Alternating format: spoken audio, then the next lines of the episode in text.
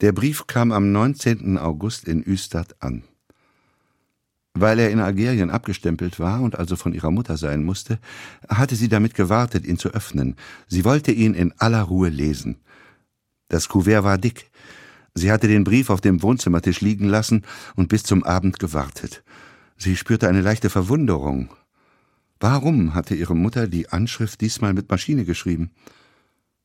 Erst als es auf Mitternacht zuging, hatte sie die Balkontür geöffnet und sich in den Liegestuhl gesetzt, der kaum Platz hatte zwischen all ihren Blumentöpfen. Es war ein schöner, warmer Augustabend. Sie öffnete den Brief und fing an zu lesen. Erst hinterher, als sie den Brief zu Ende gelesen und weggelegt hatte, begann sie zu weinen.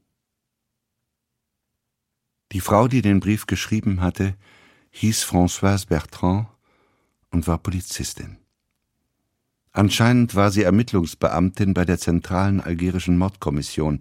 In diesem Zusammenhang hatte sie mit den Ereignissen zu tun, die sich eines Nachts im Mai südlich von Algier abgespielt hatten. Der äußere Zusammenhang war klar und überschaubar und absolut entsetzlich. Vier französische Nonnen waren von Unbekannten ermordet worden. Mit Sicherheit gehörten sie zu den Fundamentalisten, die beschlossen hatten, alle Ausländer aus dem Land zu vertreiben. Aber man hatte auch diese fünfte Frau gefunden, eine schwedische Touristin, die zufällig in jener Nacht bei den Nonnen zu Besuch war. Ihrem Pass, der in einer Handtasche gefunden wurde, konnten sie entnehmen, dass sie Anna Ander hieß 66 Jahre alt war und sich legal mit einem Touristenvisum im Land aufgehalten hatte. Sie besaß ein Flugticket mit offenem Rückflugdatum.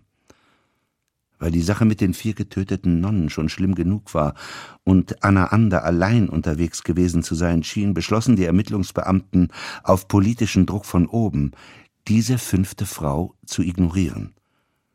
Sie hatte sich in dieser schicksalhaften Nacht einfach nicht dort befunden. Ihr Bett war leer gewesen, Stattdessen hatte man sie bei einem Verkehrsunfall ums Leben kommen und als namenlos und unbekannt in einem anonymen Grab beerdigen lassen. Ihre persönlichen Gegenstände waren beseitigt, ihre Spuren verwischt worden. Und hier kam Françoise Bertrand ins Spiel.